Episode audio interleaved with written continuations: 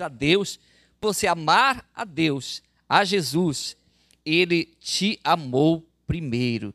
Diga para o teu irmão, diga graças a Deus, que antes que você amasse a Deus, ele te amou primeiro. Diga, uau! Vamos aplaudir nosso Deus, é, que é maravilhoso, que é tremendo. Então, queridos, estou feliz com tanta gente bonita, graças a Deus, que a nossa igreja só é de gente lindas para frente. Isso é muito bom. Então, sejam bem-vindos a todos, como já foi falado. Que bênção, é tão bom servirmos ao nosso Deus e maravilhoso. É, a minha esposa falando comigo, ela disse: Dinho, por que você não fala sobre o tabernáculo? Não vejo ninguém estar tá falando sobre o tabernáculo. Para a gente procurar entender um pouco mais. E eu disse: tá bom, vamos falar sobre o tabernáculo. Só que o tabernáculo é muito grande o assunto.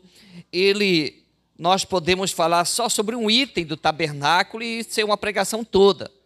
Mas eu acredito que no máximo em três mensagens nós vamos estar falando sobre o tabernáculo, ou talvez, quem sabe, domingo que vem a gente possa terminar. Mas no máximo três mensagens nós vamos fazer sobre o tabernáculo. E hoje eu queria me deter em duas partes. Então, o tabernáculo, a parte 1, é o sacerdote e o átrio, ou o pátio. Então, sobre esses. É, quero falar um pouco sobre o sacerdote, que ele trabalhava no, em todo o, o átrio e também no santo lugar e no santo dos santos. Então, só para vocês observarem o desenho que está no telão, então esse era o, era o, o, templo na época de Moisés. Então, que Deus falou a Moisés? Olha, eu eu quero habitar no meio do povo. E uma forma de eu habitar no meio do povo é fazer um templo. E, Moisés, e Deus deu a Moisés todos os detalhes, todas as, todas as explicações a respeito do que Deus queria. Então Moisés, ele não pediu para construir o templo do jeito que ele queria. Havia detalhes nessa construção do templo. E nós estamos olhando o desenho, mas ao redor do templo, as tribos de Israel estavam espalhadas organizadamente por tribos. Então, as doze tribos de Israel estavam organizadas durante 40 anos. Eles andaram no deserto. Então, durante os 40 anos, as tribos ficaram organizadas no, é, ao redor do tabernáculo, ao redor desse lugar. Então, o tabernáculo era cercado, como vocês estão olhando, por essas é, cortinas essas cortinas, elas cercavam o tabernáculo. Mas antes de eu falar sobre as cortinas, quero dar uma introdução ainda dos tabernáculos que foram construídos. Então Moisés, no deserto, construiu o tabernáculo para que Deus, porque uma especificação de Deus, o mandamento do Senhor, que queria habitar no meio do povo. O povo era um povo pecador, cheio de pecado, cheio de erro. Mas Deus, sendo muito santo, não dava para ele habitar na vida de cada um. Porque o homem estava separado de Deus. Através de Adão, toda a humanidade se separou de Deus. Mas assim mesmo, Deus, por um grande amor que ele teve pela humanidade, ele queria estar no meio do povo. E uma forma dele estar no meio do povo era assim. O máximo que ele podia, o povo nem podia entrar todo mundo no tabernáculo. Só quem podia entrar no santo lugar, que nós vamos explicar, era o sacerdote. Mas além do santo lugar, tinha o santo dos santos. E nem não era qualquer sacerdote que entrava no santo dos santos. O santo dos santos era o lugar onde havia a presença de Deus. Nesse lugar só era o sumo sacerdote, o líder dos sacerdotes, que podia entrar nesse lugar onde havia o Shekinah, onde havia a arca da aliança, que é outro assunto que nós vamos estar falando. Mas, querido, então, esse primeiro tabernáculo o povo chega na terra prometida e pronto, está no deserto e, e as coisas não são como era antes. Então chega a época de Salomão e eles constroem um outro templo, já totalmente diferente, mais glorioso, maior, uma coisa que já era, não era só de panos e de cortinas, os tecidos, é claro, todo luxo, mas era algo muito mais luxuoso, muito mais rico, muito mais exuberante. Só que o rei da Babilônia chega e destrói tudo isso, acaba com tudo e leva Israel cativo.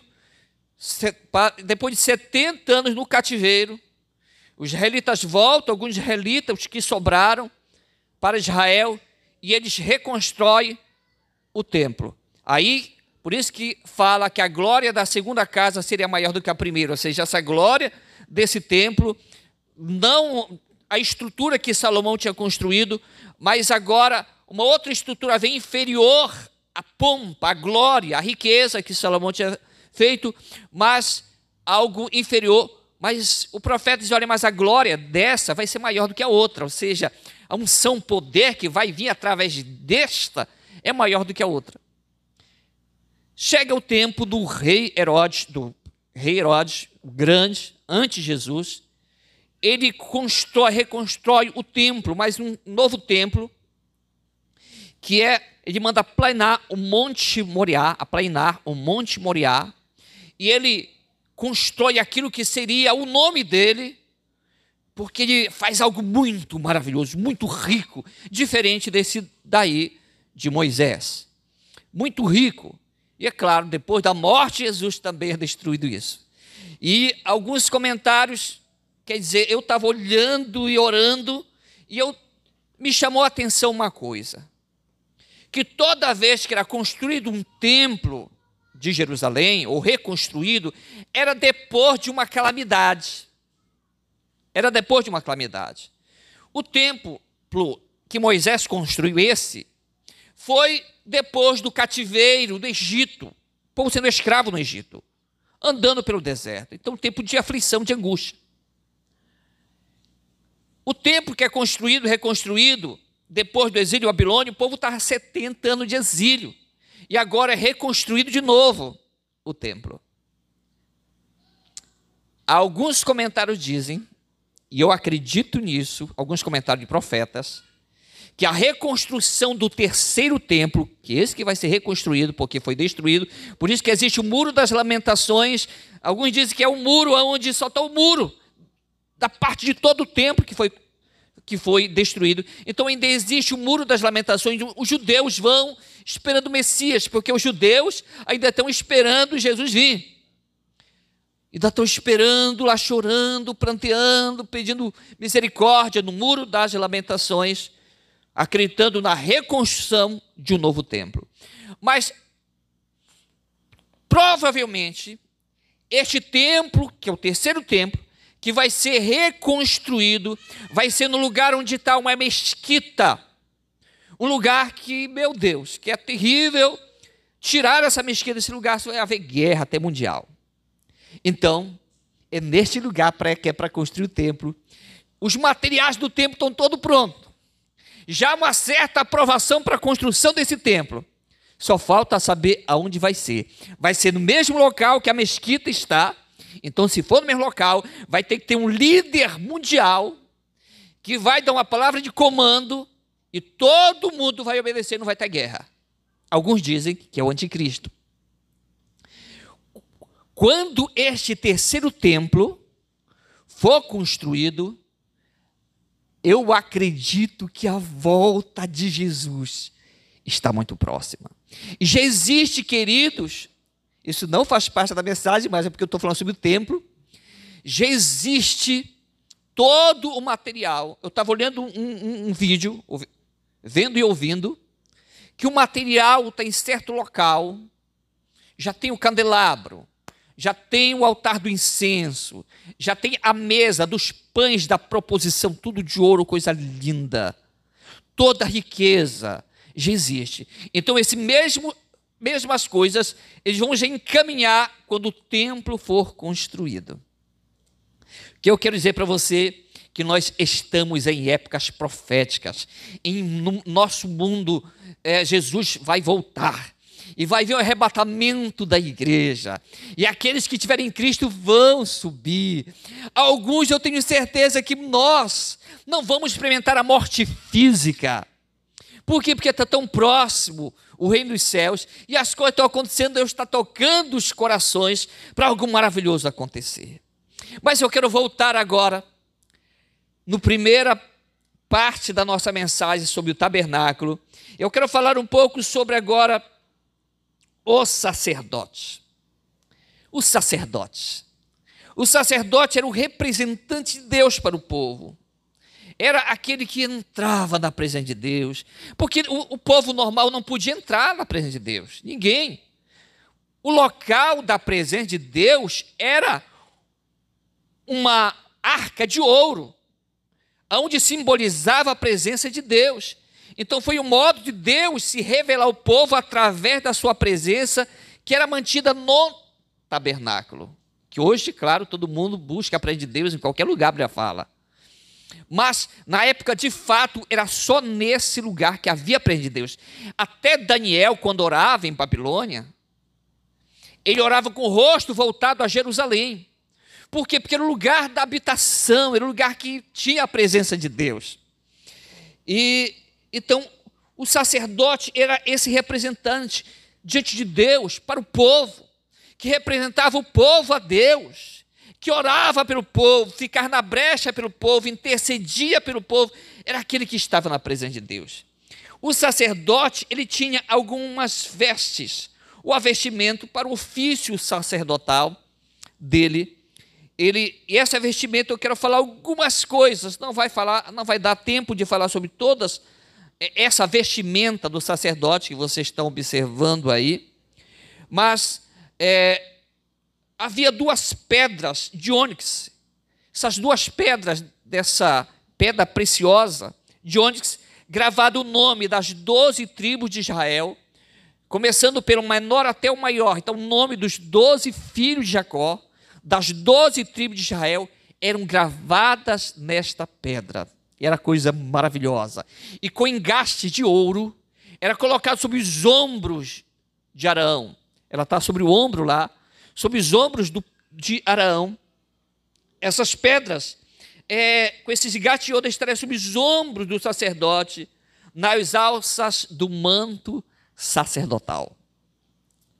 Eu acho tão lindo isso, porque o sacerdote, ele entrava com esses nomes das tribos dos filhos de Israel na presença de Deus. Simbolizando o quê?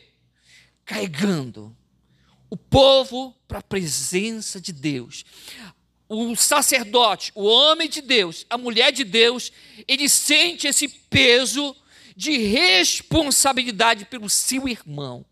Então, o grande homem de Deus, a grande mulher de Deus, de levar nos ombros, se for preciso, na presença de Deus, é aquele que convida, e é aquele que leva, e é aquele que se interessa, e é aquele que ora, e é aquele que vamos comigo que eu te levo, e é aquele que nunca abandona o soldado ferido.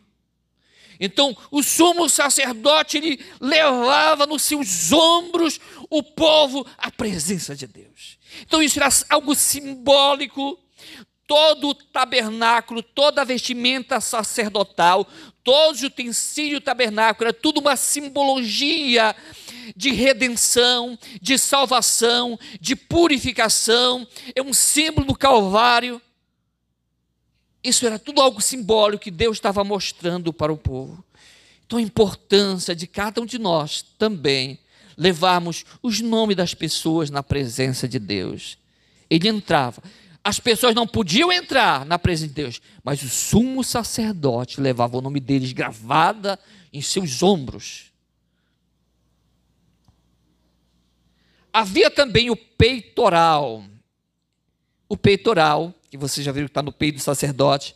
O peitoral eram doze pedras preciosas, simbolizando também os doze filhos de Jacó. Havia o berilo, o ônix, o jaspe, a safira, o diamante, o rubim, tantas pedras preciosas que Arão levava sobre seu peito. Este peitoral, ele tinha um palmo de comprimento e um palmo de largura, ele era quadrado. E o sumo sacerdote também tinha que levar essas coisas na presença de Deus, para o sacerdote descobrir a vontade de Deus para o povo. Então, era um símbolo que, para me descobrir a vontade de Deus para este povo, eu vou levar sobre meu peito. Sobre meu peito para que o Senhor sempre lembre do seu povo, para saber o que Deus queria que o povo de Israel fizesse. Então o sacerdote leva sobre o seu peito, simbolizando que está levando no seu coração, além de estar sobre o seu ombro, levando esse peso, mas não era um peso ruim. Alguém disse, uma criança, parece que uma criança africana, estava quase morrendo, e o irmãozinho dele, mais velho, colocou. É forte, é forte, dá vontade de chorar. Ele colocou a criança sobre sua cintura, sobre seu ombro, e, e ou ele se salvava, ele tinha que deixar a criança, e não conseguiria, porque poderia ser um peso para ele. Daí alguém disse para alguém disse para esse adolescente: Por que você não deixa? Ele é muito pesado. Ele disse: Não, ele não é um peso para mim.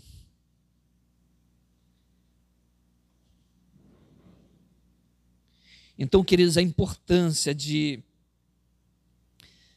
de levar no coração, não era só nos sombros, vocês não me, vocês não me viram chorar pregando ainda aqui, né? Interessante. Hoje.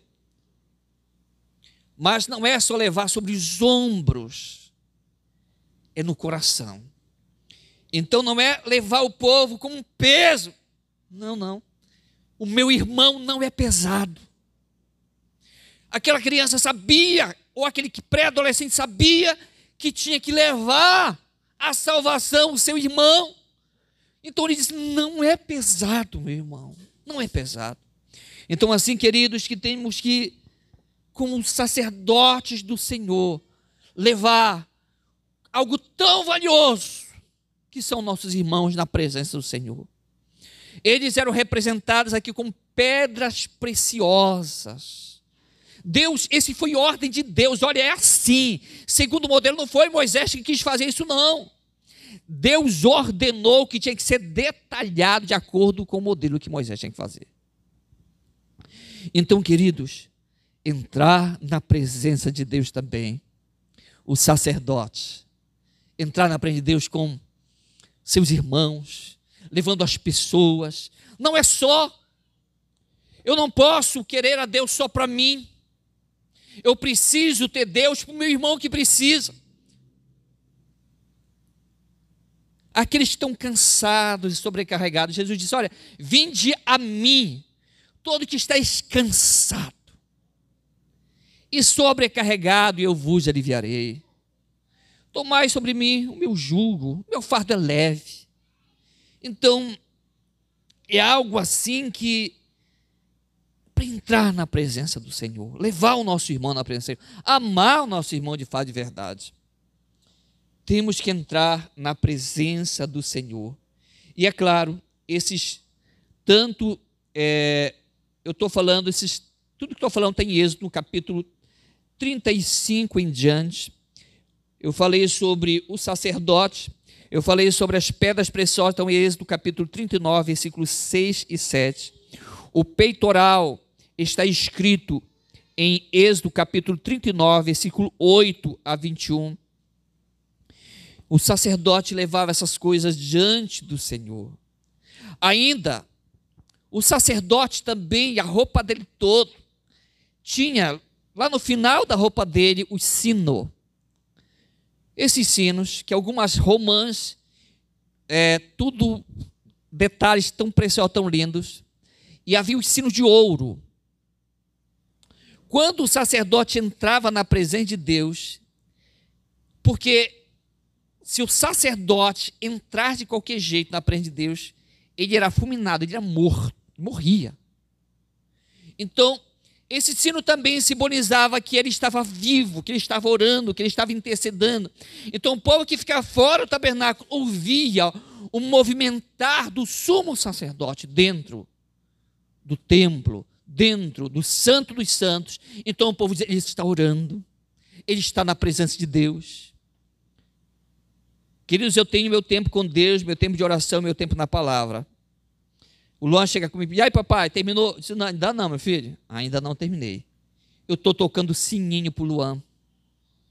Papai está orando. Quando eu estou lendo a Bíblia, lendo a Bíblia, e o Luan chega, ou qualquer um lá de casa, são sinos.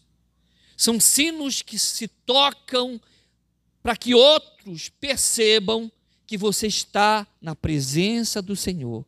Então era percebível quando o sumo sacerdote estava lá, o pessoal ficava ouvindo. Os barulhinhos do sino, simbolizando ele está na presença do Senhor. Nós, queridos, nós que somos pais, você que é o representante da sua casa, das coisas de Deus, você também precisa as pessoas ouvir os sinos. As pessoas têm que ouvir, têm que saber que você entra na presença de Deus, que você está na presença de Deus, que você é um servo do Senhor. Isso não é querer demonstrar espiritualidade, não. Isso é demonstrar que você é alguém que quer Jesus, quer aprender de Deus. A Bíblia fala que nós não devemos envergonhar das coisas de Deus. Não devemos nos envergonhar de Jesus, senão ele também nos vai envergonhar diante do Pai que está no céu. Então não podemos ter vergonha de mostrar que nós oramos. Não é que a gente vai trocar trombetas nas nossas orações. Não é que nós vamos é, falar, olha, eu estou orando. Não.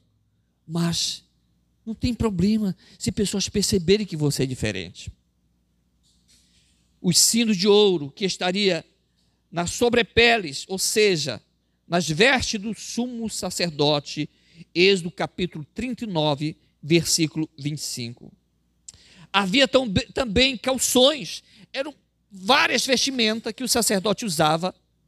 Na época o pessoal usava tipo aqueles vestidos, aqueles mantos, aquela estola. Mas o sacerdote tinha que usar uma outra peça, que era um calção. Por quê? Porque ele subia em algumas coisas, principalmente no altar para oferecer o holocausto. E, as, e a nudez dele não poderia ser visto. Nudez fala de pecado. Isto quer dizer que o homem de Deus, a mulher de Deus, não é para andar na prática do pecado. O pecado tem que ser um acidente na vida do homem de Deus, de uma mulher de Deus. Então, o homem de Deus, a mulher de Deus, não deve e nem é para ficar na prática do pecado. Pecado entristece, entristece o coração de Deus. Então, o sumo sacerdote, porque nudez é símbolo de pecado, então era algo simbólico, então precisava cobrir a nudez, precisava realmente é não viver no pecado, no erro, na pornografia, para nossos dias, nas coisas que entristecem o coração de Deus. Também no capítulo 39, no versículo 38, 28 a 30, fala sobre que havia uma mítria, é, uma placa de ouro puro escrita isso o sumo sacerdote colocava na testa, a mítria. Então o sumo sacerdote colocava isso na testa e estava escrito separado para o Senhor. Separado para o Senhor. Era visível que o sumo sacerdote, não somente pelas suas práticas, mas as pessoas viam e estava escrito separado para o Senhor. Queridos, o que é separado? Eu tirar de um lugar e colocar para o outro, eu separei. O homem que converteu de verdade ao Senhor, ele tem que ser separado. Separado. Mentia, não mente mais. Via pornografia, não vê mais. Ou lutar para não ver. Não considerar isso como normal. Ah, não, não tem nada a ver. Não. Então é separado, é separado. Ele não é alguém, já pensou alguém que teme a Jesus verdadeiramente, estuda numa escola, um colégio, durante 10 anos, e aí ele sai daquele colégio, e aí vai para a sua igreja, e alguém daquela escola, um amigo dele, um colega, foi para a igreja que ele estava, e ele surpreende. João, tu é da igreja, João? Sim. Há quanto tempo? Há 20 anos.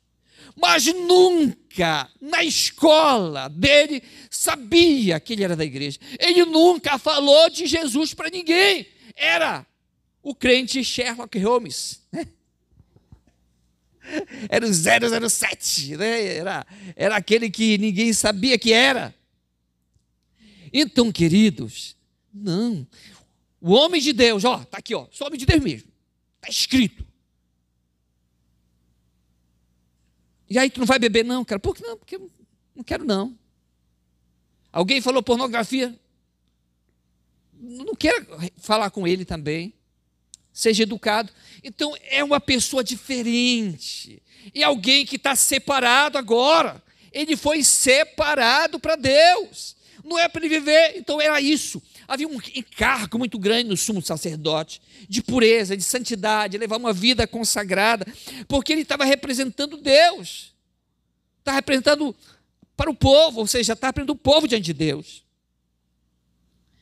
E Pedro, capítulo 2, versículo 9, fala: Mas vós sois, olha só, Jesus veio, morreu na cruz do Calvário, e agora é uma palavra para todo, não é só para um não é só para um. Agora, agora é um mandamento para todos, é uma confirmação do sacrifício do Calvário, que tudo apontava para o Calvário, até o tabernáculo. E Pedro, depois de Jesus, Pedro fala: Mas vós sois geração eleita. Essa geração eleita, sacerdócio real. Então, é uma palavra que não é só para um homem. Porque nós vamos falar domingo que vem sobre que o véu do templo se rasgou. Agora não é só o sumo sacerdote, todos podem entrar na presença de Deus. Por isso que Pedro, cheio do Espírito Santo, fala: Vós sois geração eleita, o sacerdócio real, a nação santa, o povo adquirido para que anuncieis a grandeza daquele que vos chamou das trevas para a sua maravilhosa luz. Então agora, Pedro fala que nós somos esse sacerdote. Mas a gente vai abandonar toda a vida de pureza e santidade que o sacerdote tinha para entrar na presença de Deus, porque o sacerdote havia um ritual muito grande para ele entrar na presença de Deus. Sim, nós não vamos fazer o rituais, mas as coisas figurativa, era coisa, se aplicava a coisas espirituais, que é para nossos dias. Quem está comigo, diga amém. Diga para o seu irmão, você está entendendo? Eu espero que todos estejam comigo entendendo. Então, eram coisas figurativas para o futuro. Então, por isso que a santidade, a pureza, uma vida consagrada, separada, para o sacerdote tinha que ter. Ele tinha que ser essa pessoa separada para a glória de Deus. E, eu, e o sacerdote trabalhava no tabernáculo, que é o átrio. O que era o átrio? O átrio está em Êxodo capítulo 38, versículo 9 a 20. O átrio. Então, toda essa parte descoberta, cercada, era o átrio. Então, o átrio era Fora do átrio havia centenas de milhares de cabanas, que era do povo de Israel que ficava no deserto durante 40 anos. E havia este átrio, onde o sacerdote, o sumo sacerdote, fazia algumas coisas neste lugar. Era cercado por cortinas. Todo esse comprimento que você está vendo era 44 metros e a largura era 22 metros a altura era 2 metros e 20. Então tudo isso era uma separação, de certa forma, ainda que Deus estava junto com o seu povo, mas também separado. Ou seja, precisava buscar a presença de Deus. Quem quisesse, precisava, buscar a presença de Deus. A entrada era do lado leste, a entrada do tabernáculo era em direção para o sol. Então, essa entrada era a porta. Essa porta media 8, até eu pegar a medida aqui, 8,80. E as laterais, é claro, essas cortinas laterais que você está vendo branca aí, cada uma tinha 6 metros e 60. A porta, para entrar na presença de Deus, para entrar no tabernáculo, tinha que entrar pela porta. Diga, Jesus é a porta. João capítulo 10, versículo 32 fala: Disse Jesus: Eu sou a porta das ovelhas. Quem entrar por mim será salvo. Poderá entrar e sair e encontrará pastagem. Então Jesus, ele é a porta. Essa porta era símbolo de alguém para entrar na presença de Deus tinha que passar por ela. Ninguém nesta vida pode entrar na presença de Deus sem entrar pela porta. Quem é a porta? É Jesus. Ou seja, aceitar Ele como Senhor e Salvador total da sua vida.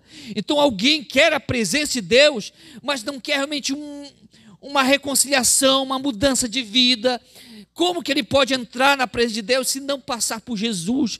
Passar por Jesus é reconhecer o Calvário, é reconhecer que Jesus morreu por ele, é reconhecer que ele é o caminho, a verdade e a vida. Ninguém vai ao Pai senão por mim, Jesus falou. Então não existe salvação em nenhum outro nome, a fala. Não há outro nome pelo qual importa que sejamos salvos. Então Jesus é essa porta. Diga, Jesus é essa porta que eu já entrei. Quem já entrou na porta, diga amém. Para participar de tudo que está na presença do Senhor, tem que entrar. Tem que entrar. Tem que entrar na presença de Deus. Tem que buscar a presença de Deus. Todos que querem a presença de Deus precisam se voltar 100% a Jesus. Entregar de todo o coração sua vida a Jesus. Logo em seguida, nós encontramos o altar. É o primeiro utensílio que se encontra depois da porta é o altar. O altar está em Êxodo capítulo 38, versículo 1 a 7. O altar do holocausto ou o altar de bronze. O que, que era feito nesse altar? Esse altar é um lugar de sacrifício é um símbolo também do Calvário, porque o cordeiro tinha que ser morto e ser queimado nesse local, nesse local. E havia debaixo dele, porque é só uma parte que os sacerdotes carregavam, mas eles colocavam lenha para que o altar tivesse sempre queimando. Não poderia ficar apagado, apagado esse altar, tinha que estar sempre com fogo. O altar sempre com lenha. O sacerdote, era responsabilidade dele não deixar faltar lenha. O altar continuamente tinha que estar aceso. Altar fala de sacrifício. A Bíblia fala que nós, como sacrifício vivo, santo e agradável a Deus. Então, é, não se coloca nada no altar se não tivesse morto tinha que morrer para ir para o altar, para ser queimado. A fala que nós devemos nos considerar mortos para o pecado e vivo para Deus.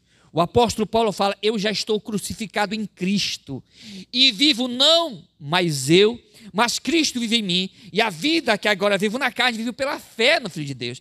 Então, era alguém que se considerava morto. Então, como um sacrifício vivo pode ser oferecido a Deus, porque nós devemos ser vivo para Deus, mas morto para o pecado, e deixar queimar toda a impureza. Era no altar que se oferecia esse sacrifício e a subir aquela fumaça como um incenso suave ao Senhor. Deus recebia por causa de era uma espécie de perdão de pecado da humanidade. Então tinha que morrer sempre o animal, todo tempo morrendo o animal, todo tempo morrendo o animal. E desse animal, o, o sumo sacerdote pegava um pouquinho do sangue e entrava até no Santo dos Santos. E a gente vai descobrir o que ele fazia isso no próximo domingo. Então a importância de nos crucificar. A Bíblia fala: olha, quem quer seguir-me, tome sua cruz e siga-me. É um sacrifício. Pessoas não gostam de sacrifício muitas vezes, mas é morrer para nós mesmos, é matar a nossa carne, é matar o nosso orgulho, é matar aquilo que não procede do Senhor, a vergonha muitas vezes, para que venhamos a estar na presença de Deus. Agora, é um sinal também de purificação, que o fogo purifica, o fogo limpa. Agora, o altar ele tem que estar sempre queimando. Nossas vidas têm que estar sempre queimando. No caminho de Emaús, dois discípulos estão andando, estão conversando com Jesus depois da ressurreição. E eles estão conversando com Jesus depois da ressurreição. E aí Jesus explica tudo para eles que tinha acontecido, e eles não sabiam que eles estavam conversando com Jesus. Quando eles se distanciam de Jesus, Jesus some de fato na frente deles, depois que Jesus come com ele, Jesus desaparece na frente deles. Daí eles falam: Não nos ardia o peito quando ele falava com a gente no caminho, não queimava em nosso coração algo quando ele falava conosco. Olha só o que aqueles homens perceberam que queimava, algo queimava na sua vida quando Deus falava com eles. Então, meu irmão, tem que queimar em nossa vida algo. Tem que ser, temos que ser purificado, entrar pelo fogo, tirar aquilo que não procede de Deus em nossa vida. O que, que não é bom de nós? Senhor está aqui. Eu ofereço minha vida como sacrifício vivo ao Senhor para tirar aquilo. Por isso que tem gente que quando erra, peca, faz atrocidades, barbaridades não percebe, não sente nada, não sente nada, porque não tem fogo, está frio. Não tem fogo queimando, não tem lenha. Então está frio, nada queima, não sente nada. Então, por quê? Porque já não tem fogo, já não está queimando. Então tem que queimar. Fogo fala da presença de Deus em nossas vidas, fala do sacrifício. E isso simboliza o Calvário também, porque Jesus foi o cordeiro de Deus que tira o pecado do mundo, ele foi para o altar. Eu acho legal, volta Lucas, aquela que parece tipo uma cruz, assim, que o altar está em cima. Ah, então olha só. Então o sacerdote subia e era o altar. Jesus ele foi para o altar, foi crucificado, ele foi morto e derramou seu sangue também por nossos pecados. É porque toda a humanidade havia pecado. Então o povo já havia cansado de matar demais para oferecer pecado. Jesus, ele entra como sumo sacerdote, não com sangue de animais, mas com seu próprio sangue no Santo dos Santos, na presença de Deus. Para quê? Para que eu parasse estar matando animal. Agora, tudo isso era símbolo do que iria acontecer através do Calvário. Tem que queimar. É uma espécie de sacrifício. Temos que reconhecer. E o terceiro e último item que eu quero falar hoje, ainda Levítico capítulo 6, versículo 12 e 13, ainda sobre o altar. O fogo arderá continuamente sobre o altar e não se apagará. Ou seja, tinha que sempre estar queimando, igual nossas vidas, sempre estar queimando. E nós, tem gente que sai da frente de Deus é como se fosse sair do fogo. Ah, eu não estou mais querendo, não está sendo legal, sai queimou um pouco, tirou um pouco de impureza, volta de novo à presença de Deus. Queima mais um pouco. Ai, não estou aguentando. Tem gente que não aguenta, mas persevera na presença de Deus. Persevera na presença de Deus, até queimar tudo que não é presta. E vamos ficar firme com o Senhor Jesus. Havia uma pia de bronze. Essa pia era a única coisa que separava o átrio do santo lugar. Alguns mostram essa pia sem a tampa, né? Havia água nela e o sumo sacerdote usava, isso está em Êxodo capítulo 38, versículo 8.